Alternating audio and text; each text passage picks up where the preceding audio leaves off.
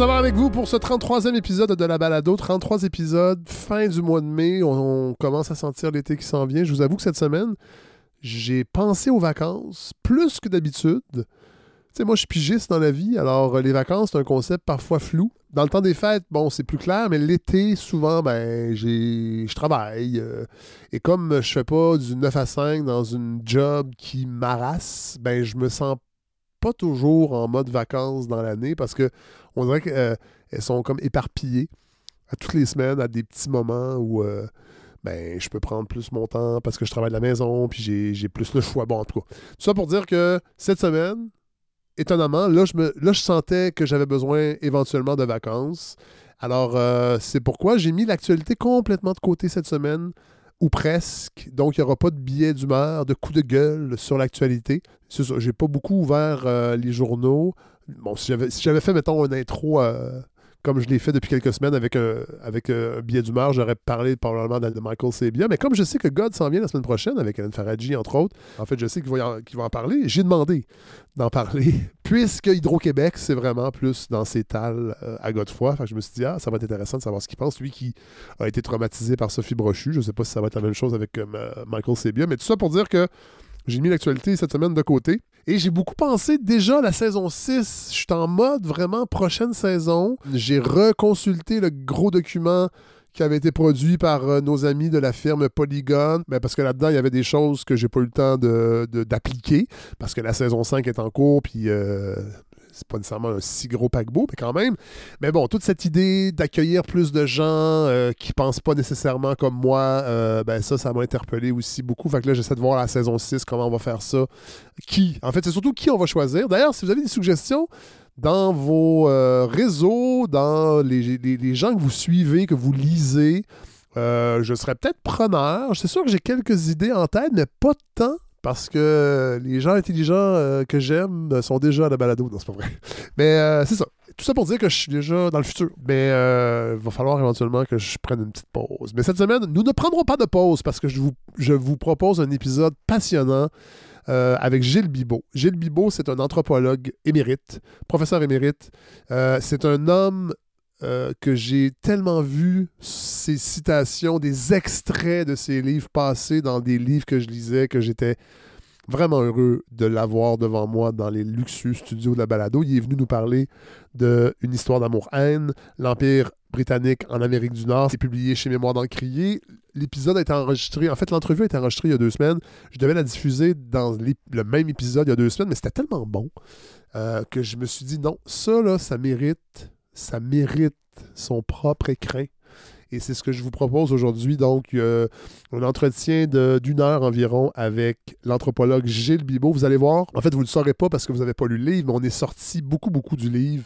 On a pris toutes sortes de chemins pour parler du peuplement de la France, de l'Angleterre, des Celtes, de, de, de- de- de la toponymie du Québec. De... Vous allez voir, c'est vraiment, vraiment euh, une entrevue riche. Et je sais qu'il va revenir, vous allez voir, parce qu'il est en train de préparer un, un autre livre. Et je sais qu'il va revenir à la balado, c'est certain, parce que c'était vraiment passionnant. Voilà, c'est ce que je vous offre. Bon épisode, tout le monde.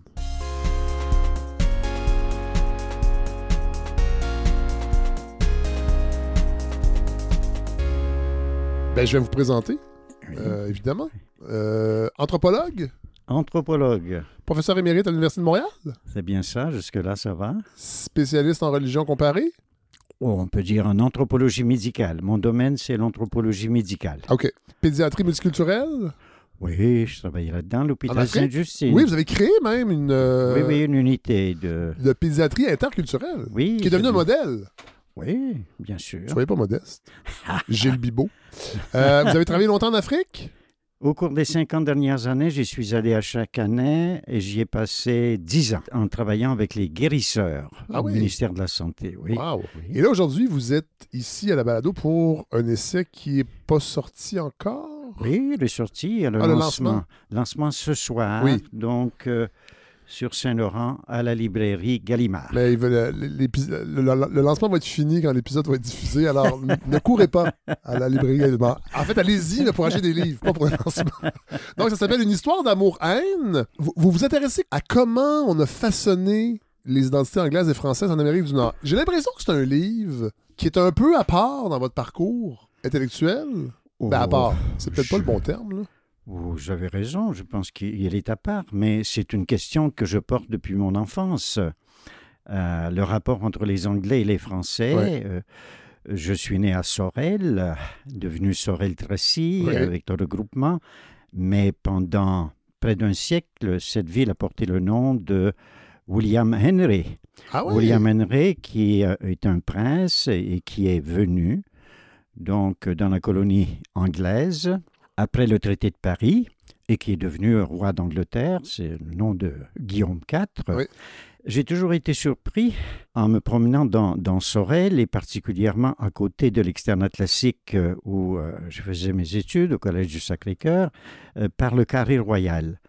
Le Carré Royal qui est organisé euh, selon l'Union Jack, le Ouais. drapeau britannique, drapeau qui a été le nôtre jusqu'en 65. Ne l'oublions pas. Et euh, toutes les rues autour du Carré Royal portent des noms euh, de la famille britannique. La rue Reine, la rue du Roi, Ah ouais. Phipps, euh, Ouais. Sophie, etc., etc. Donc, il fallait comprendre comment la seigneurie laissée par M. de Sorel, S-A-U-R-E-L, Ah oui. euh, On a changé donné. la graphie depuis. on a changé la graphie. Tout à coup, j'ai découvert que le major French, il faut le faire, donc euh, anglais mais s'appelant major French, euh, a dessiné euh, le cadastre Ouais. en oubliant ce que le tracé de l'ancienne seigneurie, donc l'organisation par rang Ouais. et, et tout ça. Et, puis- et- et comment se fait-il que Sorel devient ainsi euh, anglais et que persiste euh, comme un sous-texte euh, le nom euh, de Sorel, mais euh, la ville s'appelle euh, William Henry. Et elle change de nom en quelle, en quelle année? Elle va changer de, de nom euh, dans les années 1850 euh, Ok. environ, mais pendant tout pratiquement le régime anglais, elle va s'appeler euh, William Henry. Ah ouais. Nous avons immédiatement, après la signature du traité de Paris en 1763, un bataillon anglais, on va avoir jusqu'à 300 euh, militaires britanniques qui viennent s'installer à, à Sorel et qui, de fait, créent la ville, qui elle-même, retournons à Champlain, nous sommes au confluent du Richelieu, euh, c'est la rivière des Iroquois, euh, il y a beaucoup de, de gens qui la descendent, et il faut absolument avoir un fort, et nous avions un fort depuis euh, 1610, euh, très rapidement après la fondation de Québec. Je m'intéresse beaucoup aux toponymes, c'est une chose qui, me passionne, comment on a effacé les toponymes autochtones, ouais. comment aussi les Anglais écrivent dans les toponymes français et les Français dans les toponymes anglais. Et là, nous en avons un, un très, très bel exemple. Mais ce qui est fantastique, c'est que Sorel n'est pas vraiment abordé dans votre livre. Non, mais, On a fait une petite, euh, une petite parenthèse intéressante. non, mais c'est le point de départ Oui. de mon intérêt pour les rapports entre les Voilà. Anglais et les Français. Oui. Sauf que votre histoire d'amour-haine, c'est une. En fait, ça, ça part de la navigation, ça part de l'exploration. Moi, c'est ça. Puis j'avoue qu'au début, je m'attendais à, à- à une- à quelque chose d'un peu plus anthropologique sur les cultures françaises et anglaises au Québec. Et finalement, c'est un livre qui nous ramène, et c'est sa grande qualité en partie, à l'extraordinaire aventure que fut les explorations des grands navigateurs. Oui. euh, le livre que vous auriez voulu lire, vous le lirez, c'est le prochain, c'est le face-à-face entre les Anglais et les Français en Amérique du Nord. Il s'en venait. Alors, il s'en vient, il s'en vient. Ce qui m'a intéressé ici, et c'est très anthropologique, c'est euh, la construction d'une nation. Comment est-ce qu'une nation Ouais. se construit? Ouais. Et euh, pour parler de euh, notre ou de nos nations, parce que je distingue bien la nation québécoise et la nation anglo-canadienne, Oui, euh, il fallait d'abord parler de l'Atlantique Nord. Euh, nous avons tous en tête euh, un modèle qui est absolument dépassé, c'est l'idée qu'il y a euh, un voyage qui se fait en 1492 et que c'est Christophe Colomb euh, qui euh, se rend dans les Antilles Ouais. et qu'ensuite il y a des navigateurs des autres nations européennes. il découvre. Et il Avec faut- des guillemets. je pense qu'il faut vraiment oublier. S'il y a des gens qui ont découvert l'Amérique, c'est vraiment les Autochtones. Oui, c'est dites, vous le dites dans 25, votre livre. 25 000 ans plus tôt. Voilà, oui. Euh, mais alors, euh, comment se fait l'unification de l'Atlantique Nord? Et déjà, euh, nous voyons euh, des moines au, 5e siècle, les moines irlandais, qui se rendent en Islande. L'Islande est importante parce qu'elle est sur la ligne de fracture entre la plaque tectonique euh, euro-asiatique et la plaque américaine, et qu'elle va ouvrir du côté donc de l'ouest vers les îles Féroé, les Shetland et euh, les Orcades et tout cela, et de l'autre côté vers le Labrador, mais aussi le Groenland. Ellesmere, donc l'Amérique. Et euh, ils sont présents euh, là-bas. Ils ne viennent pas, bien que certains prétendent qu'ils viennent. Ces moines irlandais, ils cherchaient des lieux de solitude absolue. Et puis viennent euh, les Norrois, Oui. en anglais les Norse, qui, eux, vont venir jusqu'à Terre-Neuve. Et peut-être même dans le golfe du Saint-Laurent. Et probablement dans le golfe du Saint-Laurent. Qui sont les ou sur la côte. Gilles Bibot, qui sont les Norrois? Parce que c'est une- vous le dites dans le livre, là, vous faites un... Il faut Euh, distinguer entre les Vikings Oui. et les Norrois. Les Vikings euh, sont euh, des, des navigateurs aussi, mais ils sont dans des dracars, tandis que les autres ne sont pas du tout dans des dracars. Ils Ils attaquent oui. à gauche et à droite et ils viendront plus tard. Mais déjà à partir euh, des années 750, euh, les Norvégiens et le royaume de Norvège n'existe pas encore, il existera trois siècles plus tard, mais disons la Scandinavie, et surtout à partir de Berghem, qui est sur la côte, et les Danois aussi sur la Baltique, euh, Danemark, ces navigateurs s'en vont vers euh, l'ouest. Ouais. Probablement qu'ils connaissaient les euh, Zimrama, c'est-à-dire les récits de voyages aventureux des, euh, des Irlandais. N'oublions pas que l'Irlande aussi euh, fait face directement à l'Atlantique et il y a toujours eu de très très grands navigateurs là-bas dans des courages, Les courages qui sont des embarcations. des embarcations tout à fait extraordinaires recouvertes de peau, d'une peau de morse ou de phoque euh, complètement à l'extérieur sur une armature euh, de bois et qui glissent véritablement sur l'eau. Ce sont des petits bateaux euh, Ouais. extrêmement, extrêmement rapides, mais qui peuvent être assez grands parce que dans le voyage de Saint-Brendan, par exemple, qui se fait au 6e siècle, et on dit qu'ils étaient irlandais. dix- un moine irlandais, euh, Brindan. Ouais, les moines, euh, juste une petite parenthèse, Saint-Malo, français, c'est Saint Maslow, donc qui était un Irlandais, Ah un moine disciple précisément de Saint-Brendan, mais qui va établir son ermitage euh, sur la côte française Ah de. Bretagne, euh, donc, euh, et qui va devenir Saint-Malo. C'est étonnant que ce soit un Irlandais qui soit Mais- un des fondateurs de Saint-Malo. On va en reparler tantôt de ça, les origines celtes de la Alors, France. donc, il fallait ouais. que je parle, que je commence très loin Oui, avec cette unification de l'Atlantique Nord et qui va rendre possible, en quelque sorte, la découverte, entre guillemets, Oui. alors l'arrivée. Voilà. Euh, Qu'est-ce qui pousse les Norrois à Les vers Norrois- l'ouest? Il y a un certain nombre de, de choses qui vont se passer. C'est que les différents clans qui sont en rivalité les uns avec les autres et qui veulent prendre, euh, on veut imposer le modèle de la royauté, donc une centralisation et qui va faire perdre l'autonomie aux différents clans euh, sur le territoire, un certain nombre vont décider de partir.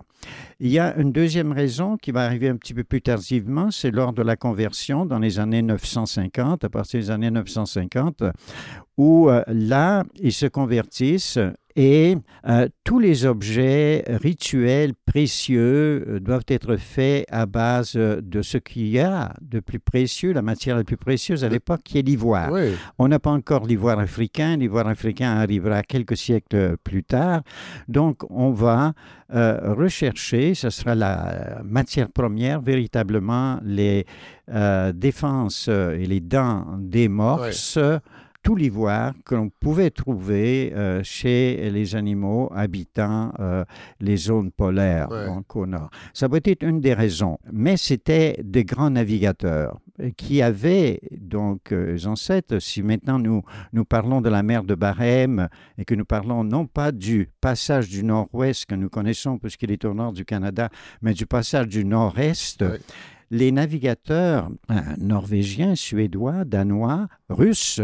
Allaient plutôt de l'autre côté, Ouais. essayer de rejoindre au fond l'Amérique euh, par le détroit de Bering. Et ce sera d'ailleurs donc Vitus Bering euh, qui, qui y arrivera. Donc c'était des navigateurs qui connaissaient l'Arctique. Oui, oui. Et ils sont partis euh, vers l'ouest en allant des Féroé d'abord, qui n'est pas très très loin, 500 km, et puis ensuite l'Islande, de l'Islande en saut de puce jusque au Groenland. Et Éric le Rouge, ses enfants, vont descendre le long du Labrador, euh, le Markland qu'ils appelaient, jusqu'au Vinland Ouais. qu'on peut situer d'une façon certaine, en tout cas euh, au nord euh, de Terre-Neuve, mais que ça peut être carrément dans le golfe Oui. Saint-Laurent. Euh, vous avez parlé tantôt de, de Saint-Malo, de ses origines irlandaises. Et vous rappelez aussi, dans la partie du livre qui s'appelle Anglais-Français de proches parents, que ce sont deux peuples issus d'un même socle celtique. Oui, le chapitre 3 s'intitule Français et anglais de proches parents. Il est suivi d'un autre chapitre intitulé Mais les meilleurs ennemis du monde. Pourquoi sont-ils de proches parents? Eh bien, euh, il est sûr que les îles anglo-celtes, c'est ainsi que je les appelle plutôt qu'îles britanniques, euh, ont d'abord été occupées par des peuples qui étaient venus de l'Est et qui étaient arrivés jusqu'en Bretagne continentale et euh, du côté de la Normandie également, mais qui ont continué leur voyage jusqu'à l'extrême Finistère, qui étaient donc euh, les îles euh, anglo-celtes, les îles britanniques. Il y en a 3000, mais il y en a deux grandes dans lesquelles on trouve les Anglais, les Écossais et les Gallois, et l'autre dans lequel on trouve les Irlandais. Oui. Mais à l'origine, les peuples qui habitent la grande île du côté, qui sont les ancêtres des Anglais, pour une partie euh, seulement, Oui. euh, ce sont des Gaëls, ce sont des Britons, et les Britons étaient vraiment les frères des Bretons. Et si bien que lorsqu'il y a la conquête de la Gaule par Jules César, euh, euh, une cinquantaine d'années donc avant notre ère, ils viennent aider les euh, Ah. Bretons. C'est César qui décide d'envoyer deux légions de l'autre côté pour leur donner une leçon. Et là, ça sera beaucoup plus difficile qu'il pensait parce qu'il va se heurter à des Celtes qui sont particulièrement guerriers. Ce sont les Pictes Oui. euh, et les Scots qui sont derrière l'Écosse. Et c'est pour ça qu'ils n'ont jamais monté euh, jusque-là, parce que donc ça a été extrêmement difficile. Donc il y a une parenté fondamentale sur le plan de la fondation celtique et qui, dans les deux cas, va conduire à la romanisation et à la christianisation. Et cela, c'est quelque chose d'extrêmement euh, important de bien, bien se rendre compte parce que jusqu'à la chute de Rome, au début du 5e siècle, 410 euh, à peu près, euh, nous avons 400 ans de romanisation. Il passe donc à la langue latine, tout comme du côté des Français, les gallo-romains vont au 5e siècle, euh, je parle beaucoup par exemple de Grégoire de Tours, Oui. qui, est, qui est extrêmement important parce qu'il écrit la première histoire du, du royaume euh, euh, gallo-romain qui succède donc euh, aux Romains et qui est déjà christianisé euh, à l'époque. Et du côté anglais, c'est la même chose. Euh, des gens, euh, donc les livres que j'ai dû lire étaient en latin, j'ai Ah les consultés en latin et en traduction. Euh, du côté anglais, euh, nous avons des, des grands écrivains en langue anglaise, du côté des Celtes, donc Britons et Ouais. et autres. le fait que entre la France de l'époque et euh, les îles anglo-celtes, il y a une parenté absolument fondamentale. Mais petit à petit, et ça va dévier. Et euh, j'ai cru parce que vous avez parlé de l'anthropologie, qu'est-ce qu'il y a d'anthropologique là-dedans. Ce qui m'intéresse fondamentalement, c'est la construction de la nation. Comment il y a plusieurs épaisseurs, un feuilletage dans la construction de la nation. Nous avons ici, voilà, euh, un- une feuille de fondation qui est commune Oui. et qui est extrêmement forte, mais en même temps, et je l'ajoute tout de suite, les langues, euh, la langue latine, comment se fait-il que les Britons qui parlaient au 5e, 6e et 7e siècle euh, une langue latine exactement comme les, les, les Celtes du côté de France vont adopter une langue germanique. Et là, c'est commence, on commence à dévier un Ouais. tout petit peu. Parce qu'il va y avoir l'arrivée du côté français des, des Francs. Les Francs sont des Germains, mais des Germains qui vont adopter, comme les Romains l'avaient fait par rapport à la Grèce, on vainc la Grèce, mais on crée donc autre chose en adoptant la ouais. culture, etc. Alors les Francs germaniques adoptent la langue euh, gallo-romaine, très très diversifiée à l'époque. Il y avait des versions, des dizaines, Ah ouais, ouais. des centaines de versions, et c'est très tard que la langue va se s'unifier, va être planifiée, euh, etc. Il faut attendre la Révolution française euh, pour ça. Tandis que de l'autre côté arrivent des Germains également frères des Francs, qui sont les Angles, les Saxons, Ah, les Frisons, ouais. les Jutes, etc., et qui vont donner véritablement la dimension anglo-saxonne Ouais. et qui, eux, vont maintenir une forme euh, vieux germain, si l'on peut dire, qui est l'ancêtre de la langue anglaise. Ça va être le début d'une diversification qui va se faire et qui, elle, est très, très importante, mais qui va être amplifiée par le fait que les Français vont conquérir l'Angleterre. Avec Guillaume le Conquérant, En Et Guillaume- 1000 1066. en 1066, il est sacré, c'est le premier. Nous venons d'avoir Charles III Oui. à Westminster, mais Oui. le premier roi d'Angleterre euh, qui a été sacré à Westminster, l'abbaye ou le monastère de l'Ouest, Westminster, qui est le, le monastère, euh, a été un Français. Donc, euh, C'est intéressant, ça. mais ça se mêle, continue, Ah oui. ça se mêle Oui. continuellement. Oui. Mais, mais À partir là, on va avoir plusieurs rois français. Toute la dynastie des Plantagenets, donc qui arrive avant les Tudors, qui arrive avant euh, les Stuarts et, et bien sûr euh, la, la royauté régnante qui est tout autre et qui a aussi des bases germaniques, et il faut le dire. Nous sommes là dans un processus où ça va dévier. Et je termine tout de suite le sur la, le la dépa- le fait euh, qu'il va y avoir une séparation, si bien qu'au 16e siècle, lorsqu'ils se donnent, France et Angleterre, un empire, euh, on se rend compte qu'ils ne sont plus les amis qu'ils étaient Ouais. 500 ans plus tôt. Ouais.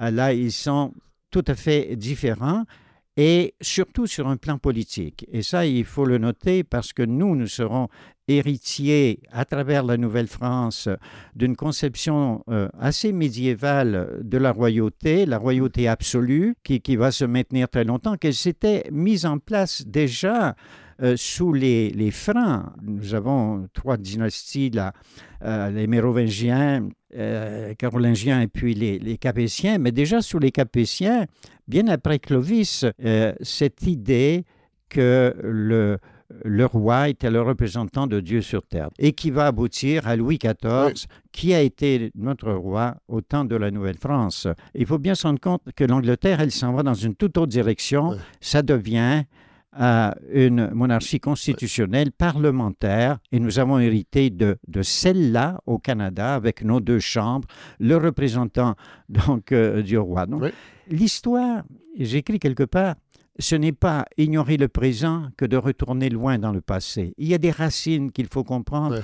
et, et qu'on a oubliées. Il faut les remettre devant les yeux des gens et leur permettre de penser à partir de ces racines-là. Et cette rivalité entre Angleterre et France est doublée, redoublée d'une, ce que j'appelle l'amour, mais qui est une admiration mutuelle. Les Ouais. Anglais ont toujours admiré l'étiquette, la sophistication Ouais. de la culture française, de la cour du roi de France, etc. Et comme nos seigneurs, d'ailleurs, essayaient ici De en Nouvelle-France de euh, reproduire ce que euh, ben, cas, euh, plus, ou moins, plus ou moins bien.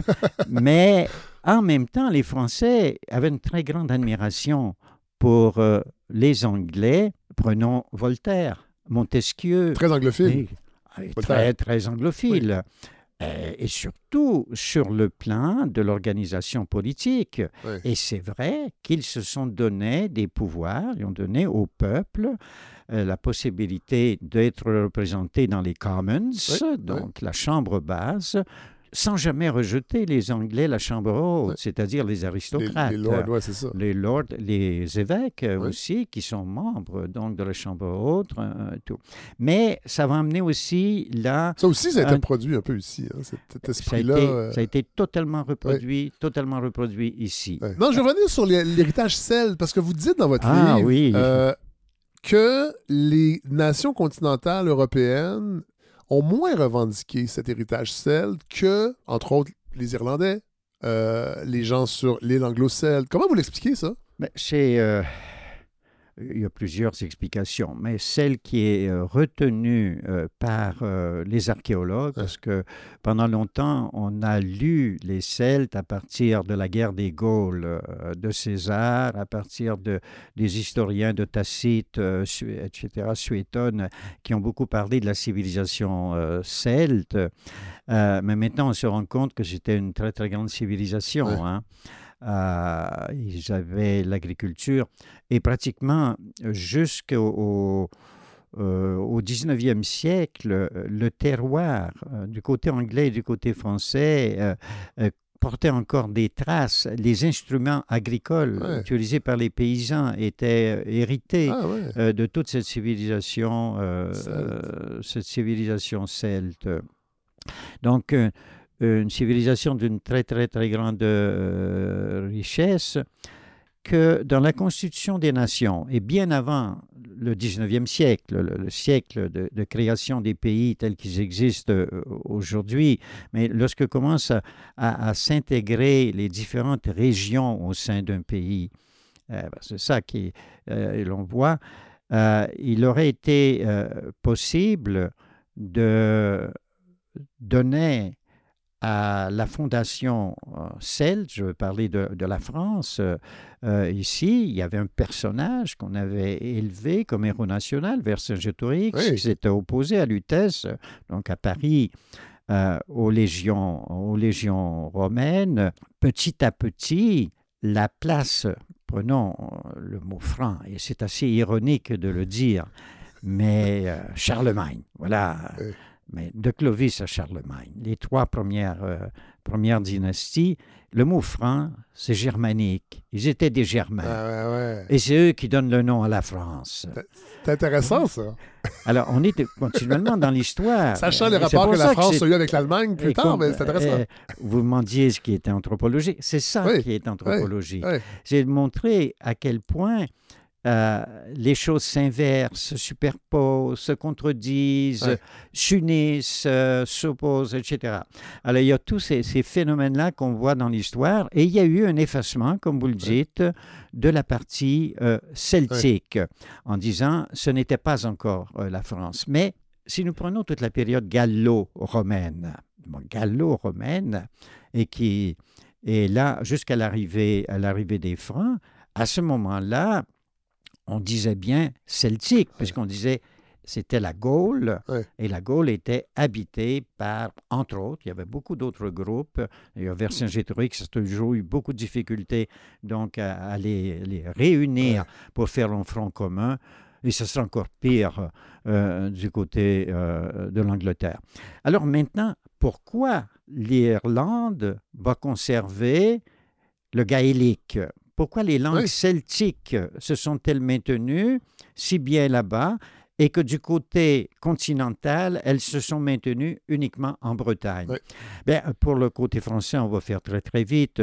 La, la Bretagne est entrée tardivement donc dans la France. Elle a toujours été comme un- un- quelque chose à part, Ouais, ouais. tout comme d'ailleurs le duché de Normandie. Euh, Jusqu'à l'unification de la France, ben, la langue, euh, les langues celtiques étaient parlées en Bretagne Ouais, ouais. et une version du norrois, donc des langues, était parlée euh, du côté du duché de... Tout comme à l'est, complètement à l'est, on parlait le long de la Meuse, la Moselle, euh, région de Strasbourg, Nancy, etc. Nancy était gallo-romain, très gallo-romain, mais on parlait des langues allemandes. Donc, il y avait une très, très grande diversité. Mais finalement, ça va se disparaître à cause de l'école républicaine en France. On unifie en créant donc quelque chose qui était, euh, on pourrait dire, positif au sens, on voulait créer le peuple. On voulait, et là, il fallait planifier donc la langue. Il fallait prendre une version de la langue. Et cette version qu'on a prise, euh, c'était celle de l'île de France. Et c'est très intéressant. Je vais faire un, petit rapport avec le Québec euh, ici.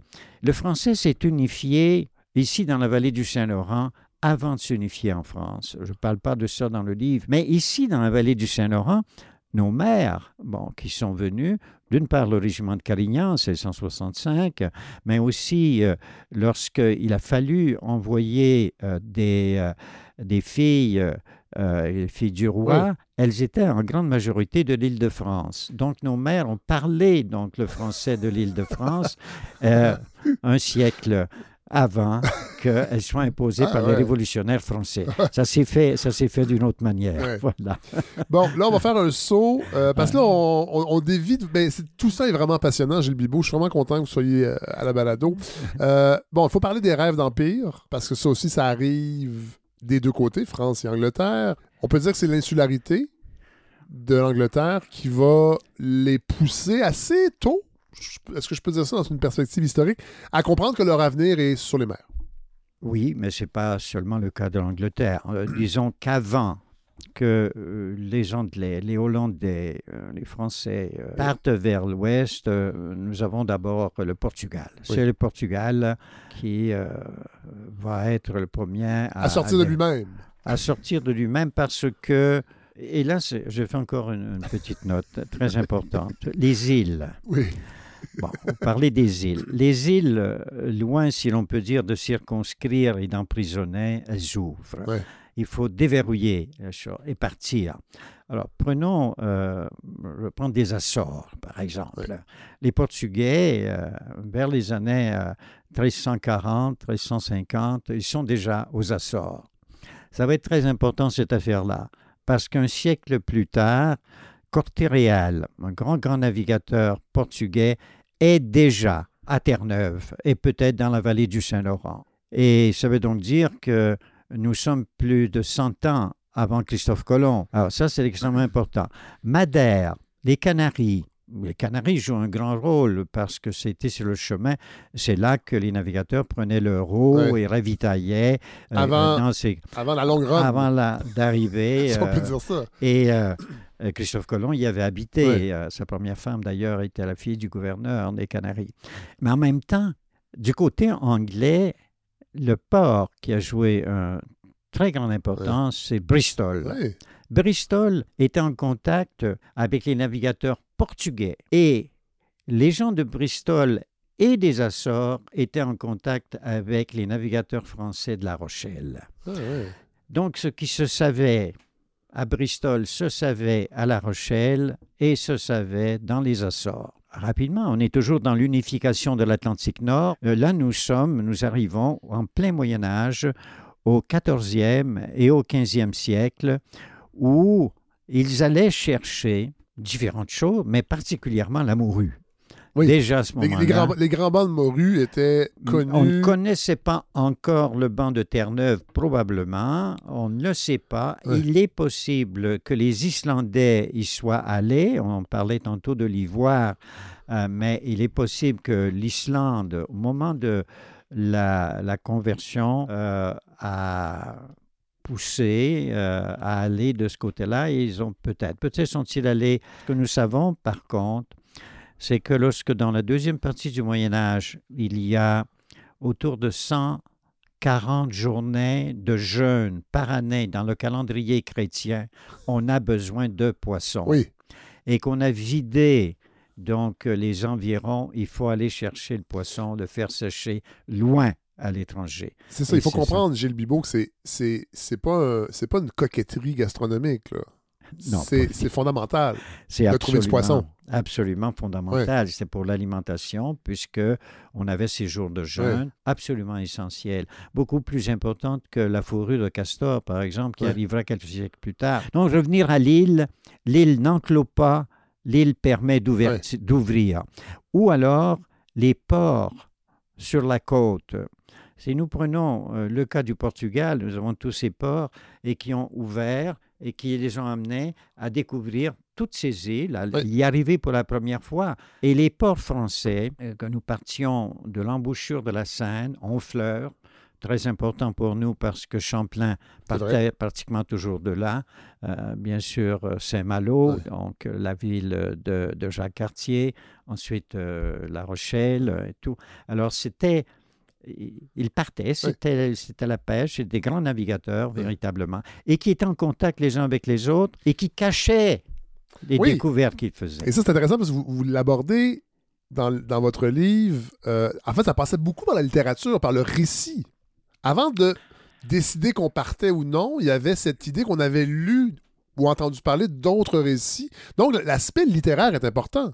L'aspect littéraire est absolument fondamental. Et d'ailleurs, c'est... Euh, je dirais, presque l'axe principal de mon livre. Parce que le point de départ, c'est ma lecture, euh, je dirais, d'une centaine de récits de voyage euh, racontés, mis par écrit par euh, les navigateurs.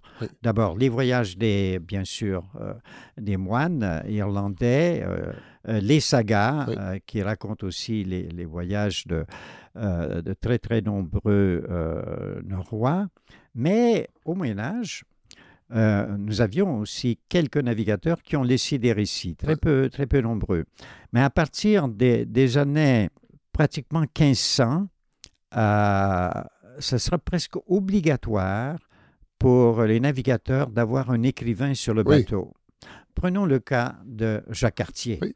1534, euh, euh, il n'en est pas son premier voyage. Probablement qu'il était déjà allé pêcher, ce qui expliquerait qu'il connaissait bien comment arriver. Écoutez, il, a mis son premier voyage en 1534. Il traverse l'Atlantique en 15 jours. C'est absolument, absolument extraordinaire. Ah euh, il fallait qu'il connaisse la route euh, pour, pour y aller. Il nous a laissé un voyage. Mais et là, on va arriver dans les questions d'espionnage. Comment se fait-il que la seule version qu'on a est à la fois celle de, en italien qui a servi à Florio un anglais, mais de nom italien, connaissant donc l'italien, qu'il a traduit en anglais et qu'ils l'ont publié à Londres. Et on n'avait pas la version du côté français à ce moment-là, parce qu'on le cachait euh, quelque sorte. Donc elle existait. Elle existait. Il va repartir déjà en 35 pas passé un hiver complet, 35-36, qui a été terrible. Donc le deuxième voyage euh, aussi. Et d'ailleurs, quelque chose de très, très intéressant parce que euh, Marius Barbeau, un anthropologue, et lui était convaincu que pour la présentation du texte au roi de France, euh, c'est François Ier, sous les trois voyages de, Cartier, c'est François Ier qui, qui règne, ce serait Rabelais qui aurait réécrit les textes. Ce que nous savons par contre et qui va dans le sens de ce que Marius Barbeau euh, dit et qui pourrait soutenir en partie les choses, c'est que les termes de navigation euh, que nous trouvons euh, dans le quart livre, le très grand livre, le plus beau livre après Gargantua, Pantagruel, bien sûr, et le tiers livre qui sont très intéressants aussi, mais chez Rabelais, c'est un voyage à la découverte de la dive bouteille ah et qui suit exactement donc le tracé de Jacques ah Cartier. Ah, alors c'est assez assez extraordinaire. Il y a des bonnes sources, quand même. visiblement. Alors, il y avait certainement des liens, et comme euh, euh, Rabelais n'était pas de la mer, il ne connaissait pas tous les termes de navigation, et il se peut qu'il soit allé les apprendre à Limoilou, ah, voilà, un clin d'œil à Limoilou de Québec. C'est le lieu tout près de Saint-Malo où habitait euh, Jacques Cartier. Ah Jacques Cartier habitait là. Donc, euh, les rois qui font financer les explorations ben par des financiers, euh, des banquiers, des marchands qui interviennent, vont exiger que les navigateurs leur remettent le récit de leur voyage. Alors, je, je raconte, il y a une, une section qui s'appelle Un espion à Paris, un Oui. espion anglais à Paris. Et c'est celui qui va devenir euh, le grand compilateur de tous les récits de voyage britanniques, Hackett, euh, un homme absolument extraordinaire, et qui, lui, a ramassé tout ce que les Français, les, Ouais. Et les Hollandais, les Italiens et les autres navigateurs avaient. Et c'est cette base qu'ils avançaient, que l'on avançait. C'était la même chose pour les cartes. Oui, Celui qui est à l'origine de la notion d'empire, parce que vous avez oui il faut en parlé parler de. John. C'est John Dee, fait, ben, j'y John arrivais. Dee, c'est un personnage tout à fait extraordinaire parce qu'à la fois, c'est un empiriste, mais il fait de la nécromantique, c'est-à-dire il interroge les, les morts euh, dans les cimetières. c'est lui qui a déterminé la date euh, du couronnement d'Élisabeth Ier à partir de son rapport avec les esprits. Gilles Bibot, il faut quand même rappeler qu'à l'époque, la définition de la science euh, englobe beaucoup de choses qui aujourd'hui ne font plus partie de la science. Il y avait de la- l'astrologie, y C'est avait de- très, très intéressant cette, euh, cette affaire. L'émancipation progressive euh, d'un monde euh, magique, un peu irrationnel. euh, ça se fait. Chez les Anglais, euh, nous avons tous en tête euh, Newton, Oui. bien sûr, avant Newton, Bacon, et, et lui, il se situe dans cette, dans cette période-là où à la fois, quand il s'en va étudier à, à Louvain, en, en Belgique, euh, euh, il apprend euh, beaucoup de choses parce qu'on a des, des- les plus grands géographes, la grande des- école de géographie euh, dite euh, flamande. John, John Dee va aller se puiser ses il connaissances. puise là, donc auprès de Mercator, celui qui va faire les premières cartes pour en finir avec les, simplement les globes terrestres. euh, Oui, il faut surtout- comprendre que pour la navigation, c'était pas pratique. Ben, c'était peu pratique parce que le nord, euh, les distances sont beaucoup moins grandes qu'à l'équateur. Ouais. Ça, c'est bien évident, puisque euh, si vous mettez sur une surface plane quelque chose qui est rond, eh bien, Oui. euh, vous vous trompez euh, aux deux extrémités. Aujourd'hui, c'est évident, mais à l'époque, c'était pas clair. Mais il est très scientifique, donc John Dee, Oui. tout début, il rêve de former les grands navigateurs britanniques. Et parmi ces grands navigateurs britanniques, nous avons ceux qui vont venir, Drake, qui va être le Francis premier à faire le tour du Oui. monde, Frobisher et tous les autres. Cependant, petit à petit, il, est, il devient convaincu que le savoir doit s'achever dans une espèce de méta-savoir qui est détenu par le monde des esprits, Ah le ouais. monde un peu transcendant. Ouais. Et il faut entrer en contact avec ce ouais, monde-là, avec les esprits. Il va se rendre jusqu'en Pologne pour essayer d'apprendre cela.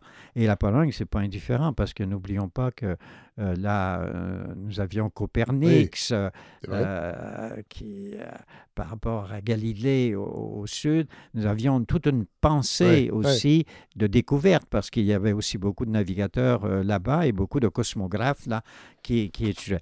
Alors oui, on s'espionne continuellement, il faut donc coder, et les Anglais postent à Paris un gars qui va se promener à travers la France, qui va très très souvent, et qui va lui avoir plus rapidement que les Français accès au voyage Ouais, ouais. de Jacques Cartier, Ouais. au récit de voyage de Jacques Cartier. Ça les intéressait plus ou moins parce que Jacques Cartier descendait le fleuve Saint-Laurent. Et ça, ça va faire la différence fondamentale entre les Anglais et les Français. Les Anglais s'en vont par le passage du Nord-Ouest, par le Nord, tandis que les Français s'en vont vers le Sud, mais tous les deux s'en vont vers le Caté et le Cipango, C'est c'est-à-dire la cherchent. Ils cherchent la route de l'Asie. Euh, C'était pas une mauvaise idée de passer par le Nord, cela dit. en théorie, c'était pas une mauvaise idée, c'était le chemin le plus court. Oui, Mais c'était le chemin le plus difficile. oui, voilà. La mer la plus raboteuse, je dis, du monde. Si nous essayons de, de faire un tout petit peu l'histoire, le premier qui vient est donc Giovanni Caboto. Oui. John Cabot, Jean Cabot, à cinq ans après que Christophe Colomb arrive Oui. donc, Dans les euh, Antilles. dans les Antilles. Il va se perdre à son deuxième voyage et continuellement, ils vont vouloir, et ça c'est à cause de John Dee, les qui sont convaincus, qui disent il faut aller vers le nord. Oui. il faut aller. Mais ils n'arrivent pas. Ici, il y a tellement d'expéditions, presque une sur deux, Oui. qui se perd, qui ne revient plus C'est fou, ça. des bateaux. Le cas de Hudson, par exemple. Ça, c'est incroyable. Il y a une- il y a une belle anecdote que vous relatez. Ouais. Euh, ben, parlons. Donc, Henry Hudson, qui va voyager avec son fils? D'abord, Hudson voyage pour les Hollandais. N'oublions pas que New York, c'est d'abord une ville New hollandaise, oui, oui. New Amsterdam, euh, et euh, il remonte jusqu'au lac George, euh, le Hudson, euh, pratiquement jusqu'au lac Champlain. Oui. En 1610, après qu'il soit rentré donc de son voyage où il, il a remonté, pensant toujours aller en Asie, hein, Oui. euh, les Anglais vont dire écoute, tu n'as plus le droit de travailler pour les euh, Hollandais. Les Néerlandais, tu vas travailler pour nous. Oui. Et donc, on lui donne, c'est Henri VII, mission d'aller. Il va se retrouver, il va rentrer. On savait qu'il y avait une échancrure là. Oui. Donc, euh, euh, parce que Frobisher, c'est euh, presque 40 ans avant Hudson. Il rentre et il se retrouve dans la baie d'Hudson. Et euh, il descend au fond jusqu'au sud. Ça va devenir la baie James Oui. plus tard. C'est un nom d'un autre navigateur. D'ailleurs, je dis bien que toute la topographie euh, du nord canadien, c'est tous les noms des navigateurs britanniques. Oui, voilà. Et là, on veut rentrer, les marins veulent rentrer en Angleterre, il ne veut pas. Il y a mutinerie à Oui. bord et euh, on va le condamner à le, lâcher avec son fils et quelques marins fidèles euh, dans la baie du Son, dans une chaloupe, on le pousse. C'est incroyable.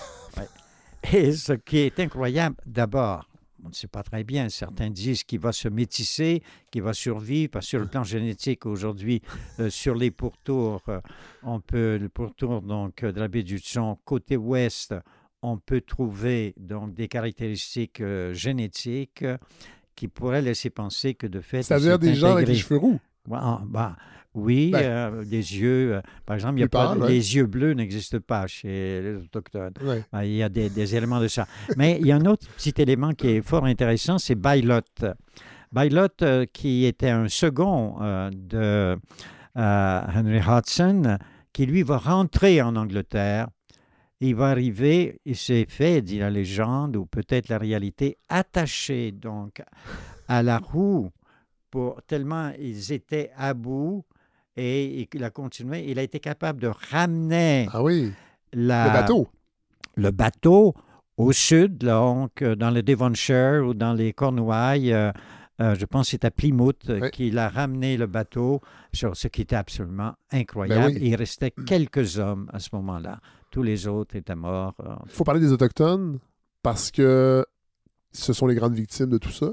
C'est les grandes Oui. victimes. Ils sont doublement, j'utilise le mot, Oui. doublement, doublement victimes. Et il faut commencer par euh, les Autochtones du Nord, les Autochtones des terres glacées, qui, Qui ne sont pas encore les Inuits. Il y a plusieurs groupes, Oui. euh, ça s'est succédé. euh, euh, donc, euh, lorsque les remontés à l'an 1000, les Norrois sont arrivés, c'était au Groenland, nous avions des Orsétiens et dans le sud, les Tuléens, Oui. mais on les trouvait aussi ailleurs, Ellesmere et toutes les autres grandes îles, énormes îles, les plus grandes du monde euh, qui, euh, qui sont là. Et déjà, les Norrois, on est en l'an 1000, les appellent les Schreiling, ça veut Ouais. dire des gens tordus, des gens, ça va être la, la bataille. Ouais. Ils n'ont jamais vraiment fait la, la jonction. Eh ben, au Groenland, les Norrois ont été 450 ans, jusqu'au moment où on va disparaître euh, à cause de petites périodes glaciaires, le petit âge glaciaire qu'on appelle, vont véritablement euh, disparaître parce qu'ils ne sont absolument pas adaptés donc au refroidissement et qu'ils n'ont pas adopté les coutumes des Autochtones. Terre-Neuve, euh, et on pourrait mettre le Labrador. Euh, Terre-Neuve, nous avons les biotucs Oui. qui sont là.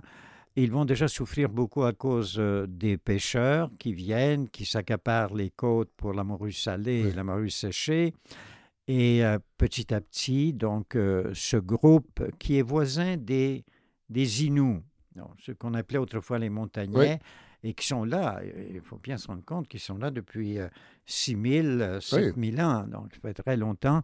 Mais il faut tout de suite rappeler que quand on dit Inou ou qu'on dit Béotuc, ça, c'est des termes globalisateurs. Ce qui existait à ce moment-là, c'est que les groupes humains avaient leur rivière et euh, territoire où il y avait des camps d'été à l'embouchure et on remontait pour des activités dans, dans, des territoires davantage sacrés et tout ça très important.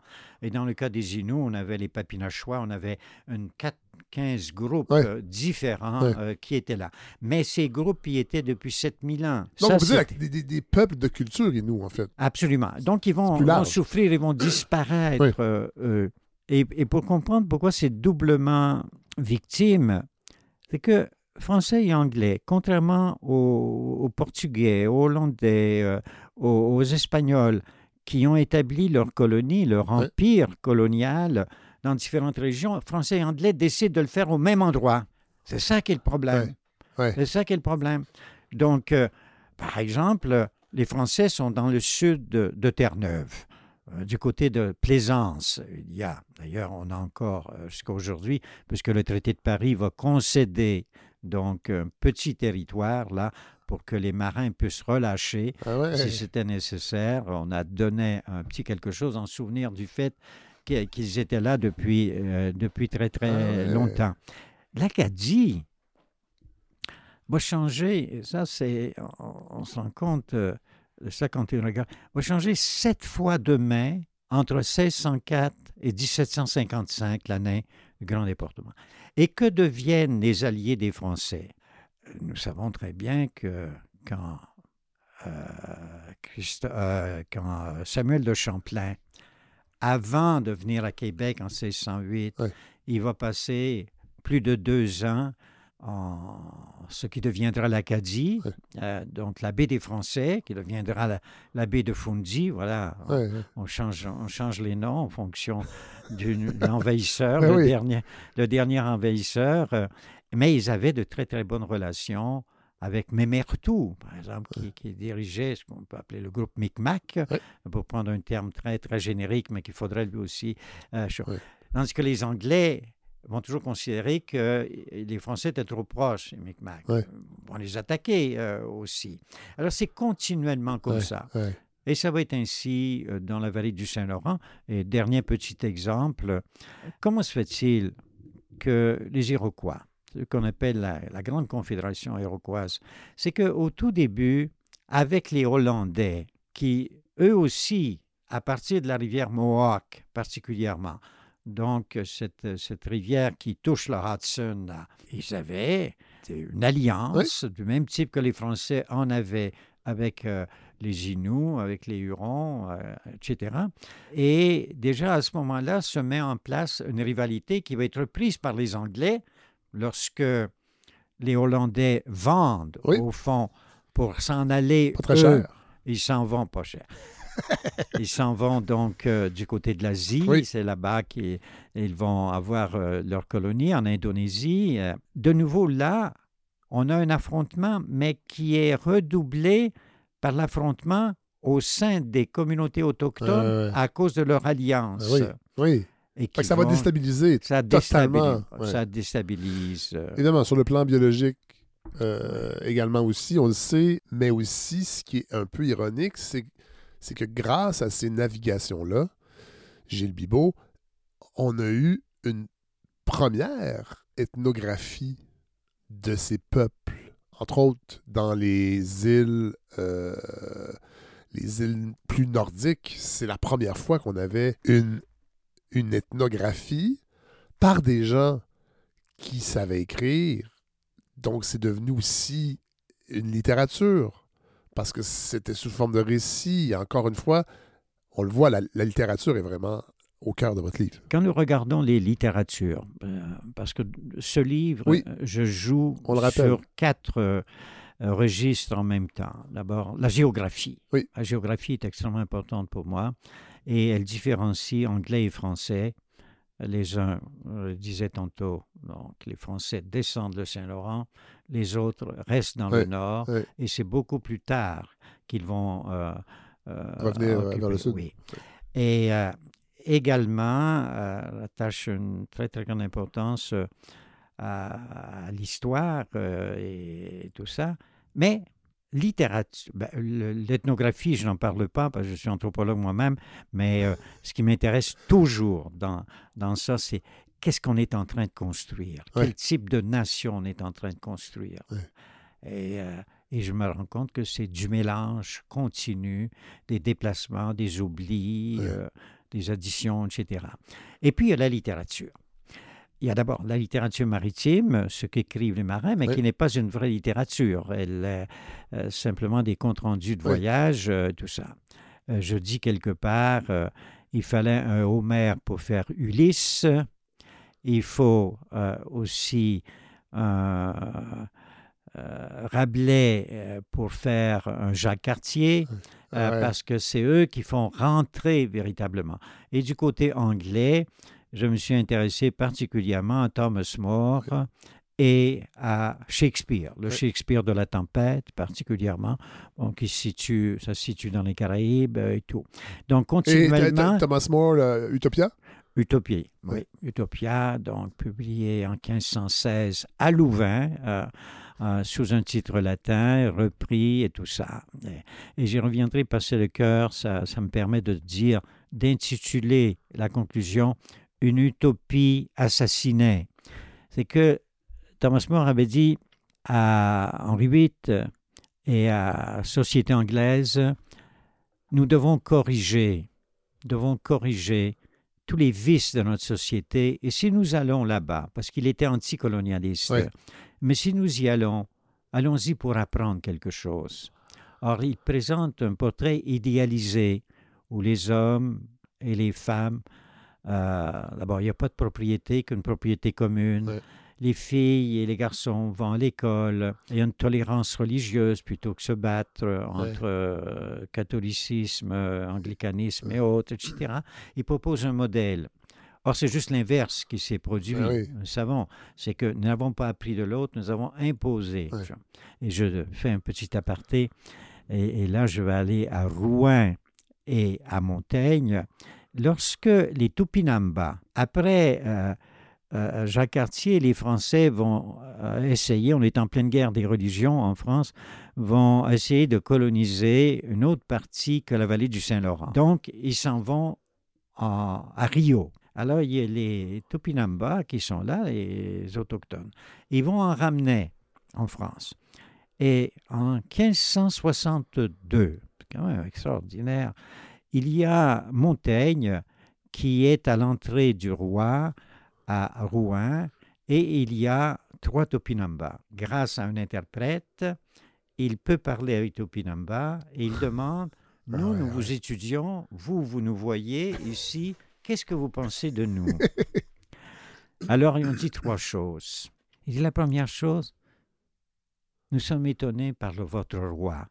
En fait, le roi, c'était un gamin de 11 ans C'est vrai, à l'époque. et il avait une régente. Il dit Nous, Ce qui arrivait souvent. nos chefs, arrivait souvent, nos chefs devant qui on s'agenouille, c'est des guerriers, sont les plus forts, qui peuvent nous défendre et tout ça. Alors vous, voilà, comment se fait-il qu'un gamin, donc, est votre roi? Ça nous frappe beaucoup. La deuxième chose qu'ils disent, il y a des palais ici. Nous voyons des gens habillés avec de l'or et des mendiants en guenilles Ouais. aux portes de ces châteaux. Nous, c'est collectif. Nous partageons tout. Fou. Il y a ça. une égalité. Comment pouvez-vous vous tolérer ça Et la Une- troisième- un commentaire qui s'applique encore aujourd'hui. Ah, dans notre monde. Les trois, je crois, s'appliquent Oui. encore euh, aujourd'hui. Et la troisième est la Qui- plus- Attendez, Gilles Bibo, qui serait l'enfant qui nous gouverne? Pas Justin Trudeau, quand même. Ce, n'est pas le fils de l'autre. mais- Une monarchie. Alors, c'est extraordinaire cette chose. Ils disent euh, Nous avons vu donc des processions religieuses et on porte un homme crucifié. Comment pouvez-vous tirer votre salut de quelqu'un qui a fait l'échec de sa vie, qui représente la faiblesse? C'est pas possible. Wow. Ils avaient mis le doigt sur trois choses qui sont au cœur, je dirais, déficit de notre, de notre société. En idéalisant leur style de vie, nous aurions pu apporter des correctifs, mais nous ne l'avons absolument, l'avons absolument pas fait. Oui, mon livre euh, fait une grande place à la littérature. Une très, très grande place à la littérature. Pour moi, c'est central. D'abord, la littérature. Il ne faut pas euh, l'oublier. J'essaie toujours de penser un événement à partir des auteurs Ouais. du temps. Et à la toute fin, à la conclusion, je fais appel à la littérature, à une comparaison rapide Oui. entre la littérature euh, anglo-canadienne et franco-canadienne Ouais. québécoise. Et la- l'image du Nord n'est pas présente dans notre littérature québécoise. Elle a été effacée. Par Oui. contre, Elle a été Elle- effacée, donc elle a déjà été présente ou elle n'a jamais vraiment. Ouais. Probablement, mais notre littérature, elle est, euh, elle est assez jeune, Oui. puisque Durham euh, dira dans son rapport après les troupes que nous sommes un peuple sans histoire et sans littérature. Et il a bien écrit, et c'est Oui. pour ça que euh, nous aurons euh, François-Xavier Garneau Oui. qui va lui dire Nous avons une histoire, puis nous sommes capables de littérature. Voilà. Donc, euh, mais toute la passant. littérature, ça a été la littérature paysanne Oui. tout de suite, Oui. qui va durer 100 ans jusqu'au survenant. Parce que j'ai bien dit au tout début que j'étais porté par le problème que me posait dans ma ville d'origine euh, ce carré royal et la présence britannique, mais j'ai toujours été porté par une autre chose, par le personnage du survenant Oui. le dernier roman paysan qui s'écrit en, en 45 par Oui. Germaine Guibremont, euh, qui est celui qui, qui quitte sa communauté pour y revenir. D'ailleurs, c'est bien le rôle de l'anthropologue. Moi, je ne suis pas un historien. Euh, J'ai travaillé toute ma vie dans le domaine de l'anthropologie Oui. médicale. J'ai eu la chance d'habiter dans de nombreux pays à travers le monde. À 80 ans, je suis revenu vers ma société pour essayer de la comprendre avec les yeux de quelqu'un qui a vu d'autres Ouais. sociétés. Et qui C'est ça la clé, hein? je pense que oui, un jeune ne peut pas écrire un livre comme celui-là. C'est un, un regard de quelqu'un qui a beaucoup voyagé et qui aime son pays et qui essaie de le comprendre dans toute sa complexité, dans son devenir, dans sa formation. Et il y aura une suite à, à ça. Donc, On a et- déjà hâte, Gilles Bibot. Oui, peut-être que je reviendrai vous voir. J'aimerais ça. Moi, c'est une rencontre euh, fort- extraordinaire, vraiment. Merci. Fred, grand merci à toi de m'avoir invité. À bientôt. À bientôt.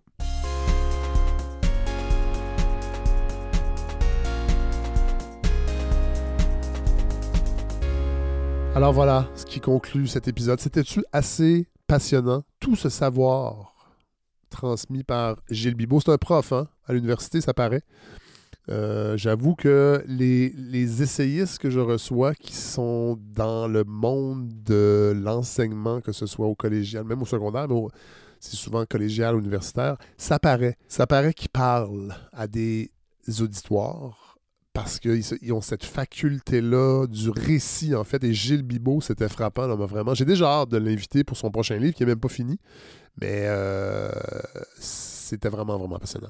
Encore une fois, merci à tous ceux qui, euh, qui, euh, qui m'écrivent. J'ai plein, plein, plein de sujets en banque. Merci. Merci de m'écrire. Je sais que vous êtes très content de l'infolettre parce que vous m'écrivez pour me le dire aussi. Je pense qu'on a trouvé vraiment le bon canal. Allez sur lefredsavard.com et allez vous inscrire à l'infolettre. Et vous recevrez ça dans votre boîte courriel tous les lundis en fin d'avant-midi parce que je l'écris le lundi matin, le temps que. Voilà. Vous comprenez. Euh, on va terminer en musique. C'est drôle parce qu'en en cherchant la, la- la- la chanson à mettre, il y a le, passage de Gilles Bibot sur Bristol qui m'est resté en tête parce que moi j'aime beaucoup la musique, ben, j'aime beaucoup toutes sortes de musique, mais la musique britannique, euh, la musique anglaise, euh, la Britpop, la British Invasion des années 60, euh, l'invasion du métal à la fin des années 70. J'ai- Je suis un- je suis assez fan de la musique britannique et je me suis dit, ah, je vais fouiller du côté de Bristol. Ça a été un port important. Gilles Bibot nous l'a bien dit, mais ça a été aussi une ville importante musicalement, entre autres, tout le mouvement trip-hop. Euh, Portershed, euh, Massive Attack euh, des ramifications euh, autour de la ville de Bristol. Ronnie Size aussi, à la fin des années 90, qui a été assez marquant dans l'électro, une période courte, mais quand même, ça vient de Bristol. Et je suis tombé sur Gravenhurst, et ça faisait longtemps que j'avais pas écouté du Gravenhurst, que vous connaissez peut-être. C'est un projet, en fait, et qui est devenu un groupe pour la scène, mais avant tout, Gravenhurst, c'était un projet du chanteur et compositeur Nick Talbot, Talbot, Talbot. Encore une fois, hein, on voit le, le métissage euh, culture française et anglaise dont Gilles Bibot euh, traitait tantôt. C'est une espèce de folk rock atmosphérique. Nick Talbot était relativement en ascension euh, dans ce style musical-là, qui était peut-être la musique euh, alternative, rock alternatif, au début des années 2000. Malheureusement, il est décédé en 2014. Euh, moi, j'aimais vraiment beaucoup ce qu'il faisait. Et entre autres, je l'avais découvert avec l'album Fires in Distant Buildings. et dans le fond, j'ai découvert, entre autres, avec une reprise de Kinks, groupe anglais que j'aime, j'en ai déjà parlé ici. Un jour, je ferai peut-être un épisode. En fait, non, je ne ferai pas d'épisode complet sur The Kings parce que je sais, on parlait de la consultation tantôt, que les épisodes complètement consacrés à la musique, ça, c'est moins votre. Euh, votre bag, comme dirait Roger Drolet. Alors, euh, mais voilà, The Kings, c'est un de mes groupes préférés. Gravenhurst a donc repris la chanson See My Friends qui était sorti à l'époque en, 7 pouces, en single, en 45 tours, jamais apparu sur un album officiel des Kings, et c'est une des premières chansons qui a utilisé les influences raga, donc de l'Inde, que les Beatles, entre autres, ont utilisé beaucoup par la suite. D'ailleurs, la chanson See My Friends est sortie quatre mois avant Norwegian Woods des Beatles, qui est la première chanson des Beatles à avoir entre autres utilisé la sitar. Donc, toute cette approche-là, raga, qui vient de, l'Inde, euh, c'est les Kings qui l'ont euh, un peu popularisé les premiers. Les Yardbirds, donc l'incarnation avant Led Zeppelin avec d'autres mondes que Jimmy Page, mais entre autres Jimmy Page à la fin, l'avait fait aussi en premier mais euh, c'était un peu plus confidentiel. Alors voilà, c'est ce que je vous propose. Vous allez voir, la chanson est longue et l'aspect raga de des Kings est aussi magnifié dans cette version-là. On, on, écoutait de la, musique drone, du drone métal il y a quelques semaines, mais on est un peu dans cet esprit-là aussi. Ces mêmes notes qui sont répétées, répétées, répétées, qui ondulent et qui, qui produisent un nouvel effet, ben on, est, on était déjà là-dedans avec les Kings, See My Friends, et Gravenhurst le reproduit très très bien avec sa propre sensibilité un peu plus électrique au début des années 2000. Voilà, c'est ce que je vous offre pour terminer cet épisode. Bonne semaine tout le monde, et on se retrouve la semaine prochaine avec God et Hélène.